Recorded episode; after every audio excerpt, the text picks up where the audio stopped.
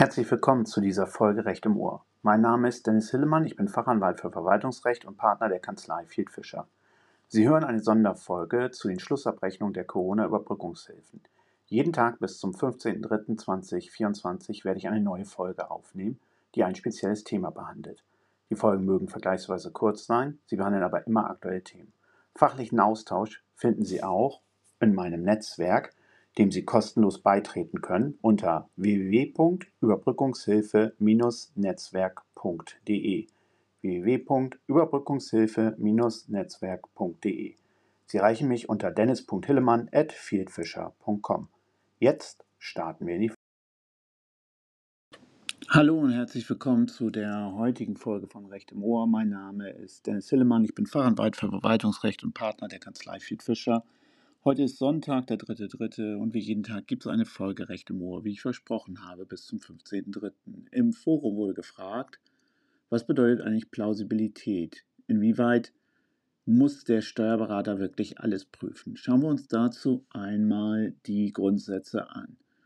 Der Zuwendungsgeber hat sich dazu entschlossen, dass die Anträge durch prüfende Dritte vorplausibilisiert werden sollen Rechtsanwälte, Wirtschaftsprüfer und natürlich vor allem Steuerberater. Wenn ich hier die männliche Form verwende, dann schließt das natürlich auch immer die weibliche Form ein. Was bedeutet das? Der Steuerberater soll eine Plausibilitätskontrolle äh, entsprechend durchführen.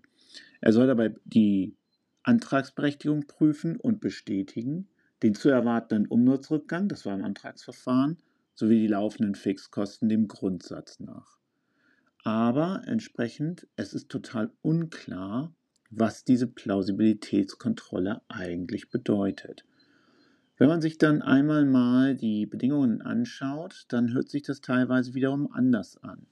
Da heißt es zum Beispiel, auf der Grundlage der durchgeführten Prüfungshandlung und der erlangten Prüfungsnachweise sind uns keine Sachverhalte bekannt geworden, die uns zu der Annahme veranlassen, dass die Angaben des Antragstellers zu seiner Identität in allen wesentlichen Belangen nicht richtig sind. Also bei der Identität wird eine Richtigkeitsprüfung verlangt. Gut, das wird häufig wahrscheinlich nicht das Problem sein. Die Glaubhaftmachung der Angaben zum Vergleichsumsatz in allen wesentlichen Belangen nicht plausibel ist. Das ist, die Frage ist, was ist das für eine Formulierung? Und dann, das bezog sich jetzt auf die November- und Dezemberhilfe, die Geltung machen der Prognose zu den voraussichtlichen Umsatzeinwicklungen nicht plausibel ist. Und dann teilweise die jeweilige Richtigkeit und Plausibilität wohl sollte dann entsprechend ver, äh, ver, versichert werden. Das ist sozusagen eine sehr unglaubliche ähm, äh, weiche Formulierung, die überhaupt nicht erkennen lässt, was eigentlich entsprechend erwartet ist.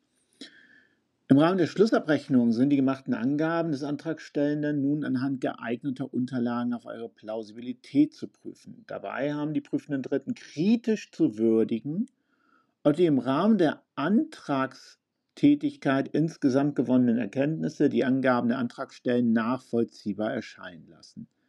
Die Plausibilitätsprüfung soll den prüfenden Dritten zu der Annahme veranlassen, dass die Anträge auf Schlussabrechnung im Namen des Antragstellenden in Übereinstimmung mit den Förderbedingungen der Corona-Hilfestellung gestellt worden sind.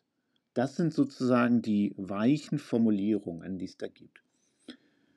Aus unserer Sicht bedeutet eine Plausibilitätskontrolle nicht die vollständige Überprüfung der eingereichten Unterlagen, sondern eine kritische Würdigung der gewonnenen Erkenntnisse, ich weiß, es ist weich formuliert. Die Tiefe der Prüfung hängt von den, natürlich dabei von den Einzelumständen ab. Aber vor allem ist auch die Begründung für den Umsatzrückgang vom Mandanten zu stellen und durch den prüfenden Dritten zu bestätigen. Dabei kommt es natürlich so drauf an, wenn Sie selbst die Unterlagen entsprechend geführt haben, insbesondere die Buchhaltung erstellen, dann steigt der Inhalt ihrer Plausibilitätskontrolle. Was meine ich damit? Wir haben Fälle, in denen Steuerberater Anträge gestellt haben, die schon nach der Buchhaltung, die die Steuerberater selbst geführt haben, nicht korrekt gewesen sein können. Wenn Sie selbst als Steuerberater die Buchhaltung für den Mandanten führen, die Steuererklärung machen und die Jahresabschlüsse machen, dann können Sie sich nicht darauf berufen, dass das alles Ihnen nur eine entsprechende Plausibilitätsprüfung unterlag, dahingehend, dass Sie dass Ihnen das nicht als wesentlichen Punkten falsch erschien. Wenn Sie selbst alle Zahlen haben, wird jeder vernünftige Jurist, sei es ein Richter oder sei es ein Bearbeiter in den Bewilligungsstellen oder sei es ein Staatsanwalt, von Ihnen verlangen, dass Sie die Richtigkeit der Zahlen tatsächlich prüfen. Das ist auch insofern nicht falsch, weil Sie als Steuerberater alle Zahlen vorhaben und schon nach Ihren Berufspflichten dazu verpflichtet sind, dann richtige Angaben zu machen.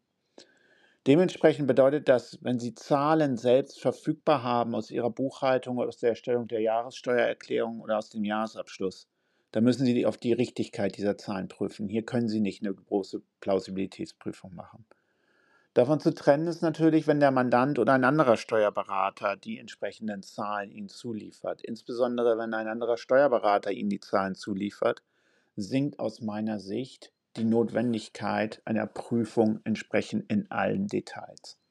Aber wer die Buchhaltung selbst macht, wird sich nicht darauf berufen können, dass er nur eine oberflächliche Plausibilitätsprüfung gemacht hat. Das, dazu gibt es keine Rechtsprechung und auch noch keine staatsanwaltschaftlichen irgendwie Äußerungen aber das erscheint mir nach der Logik des Fördermittelrechts und ihren Berufspflichten entsprechend zwingend. Alle tatsächlichen Angaben dagegen können Sie nur auf Plausibilität prüfen. Beispielsweise hat der Mandant die Handwerksarbeiten, die er geltend macht, tatsächlich durchgeführen lassen. Da können Sie nur eine Plausibilitätsprüfung durchführen. Wenn Sie dann sehen, das kommt von irgendwelchen kuriosen Firmen aus Polen oder aus anderen osteuropäischen Ländern, wie ich es jetzt häufig gesehen habe, mit Barzahlungen, dann verlangen Sie bitte vom Mandanten entsprechend, dass er Nachweise der Zahlungen hat, Quittungen. Die bloße Behauptung, er hat bezahlt, sollten Sie sehr kritisch sehen.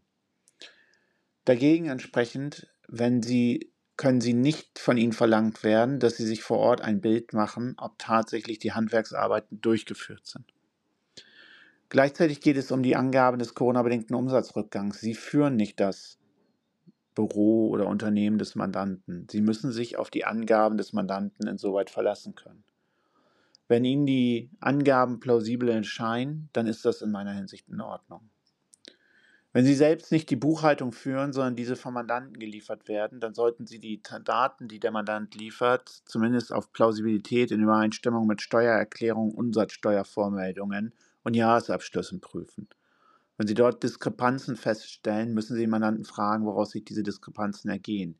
Die gleiche Prüfung wird nämlich die Bewilligungsstelle machen, sodass Sie ansonsten sehr schnell hier mit in den Fokus entsprechend geraten.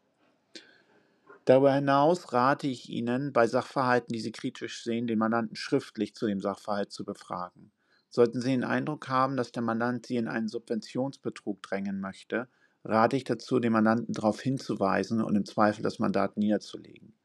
Wenn Sie keine Niederlegung mehr hinbekommen, weil der Zeitablauf jetzt so kritisch ist, dass es einfach zeitlich nicht mehr passt vor dem 31.03., dann sollten Sie diese Kosten zwar mit ansetzen oder aber rausstreichen, wenn Sie das absolut nicht mit Ihrer Plausibilitätsprüfung vereinbaren können. Und in einem Begleitschreiben dann geltend machen, dass es noch weitere, dass es bestimmte Kosten gab, die Sie nicht plausibilisieren konnten. Damit legen Sie selbst den Sachverhalt offen und entsprechend mehr können Sie dann für den Mandanten nicht tun. Wie ich in meinen Webinaren auch immer entsprechend sage, begeben Sie sich hier nicht entsprechend in eine Haftung oder sogar in die Gefahr der Strafbarkeit mit einer Verlust Ihrer Berufszulassung. Als Steuerberater können Sie über Tatsachen täuschen. Wenn Sie daher der Ansicht sind, dass bestimmte Zahlungen nicht wirklich erfolgt sind oder bestimmte Richtungen aus Ihrer Sicht falsch sind oder fake sind, dann sollten Sie da nicht entsprechend im Druck des Mandanten die Erklärungen abgeben zugunsten des Mandanten. Es gibt Ermittlungsverfahren gegen Steuerberater und es gibt auch entsprechende Gefahren, dass Steuerberater ihre Zulassung verlieren, wenn sie wegen Subventionsbetrugs verurteilt werden. Denken Sie dran, der Mandant ist Ihr Freund, bis er nicht mehr Ihr Freund ist, weil er sich selbst sozusagen einer Anzeige ausgesetzt sieht und dann entsprechend den Finger auf Sie verweist. Deswegen rate ich hier einen Abstand zum Mandanten zu wahren. Das war die heutige Folge. Wir hören uns am Montag dann wieder. Ich freue mich auf den Austausch unter www.überbrückungshilfe-netzwerk.de.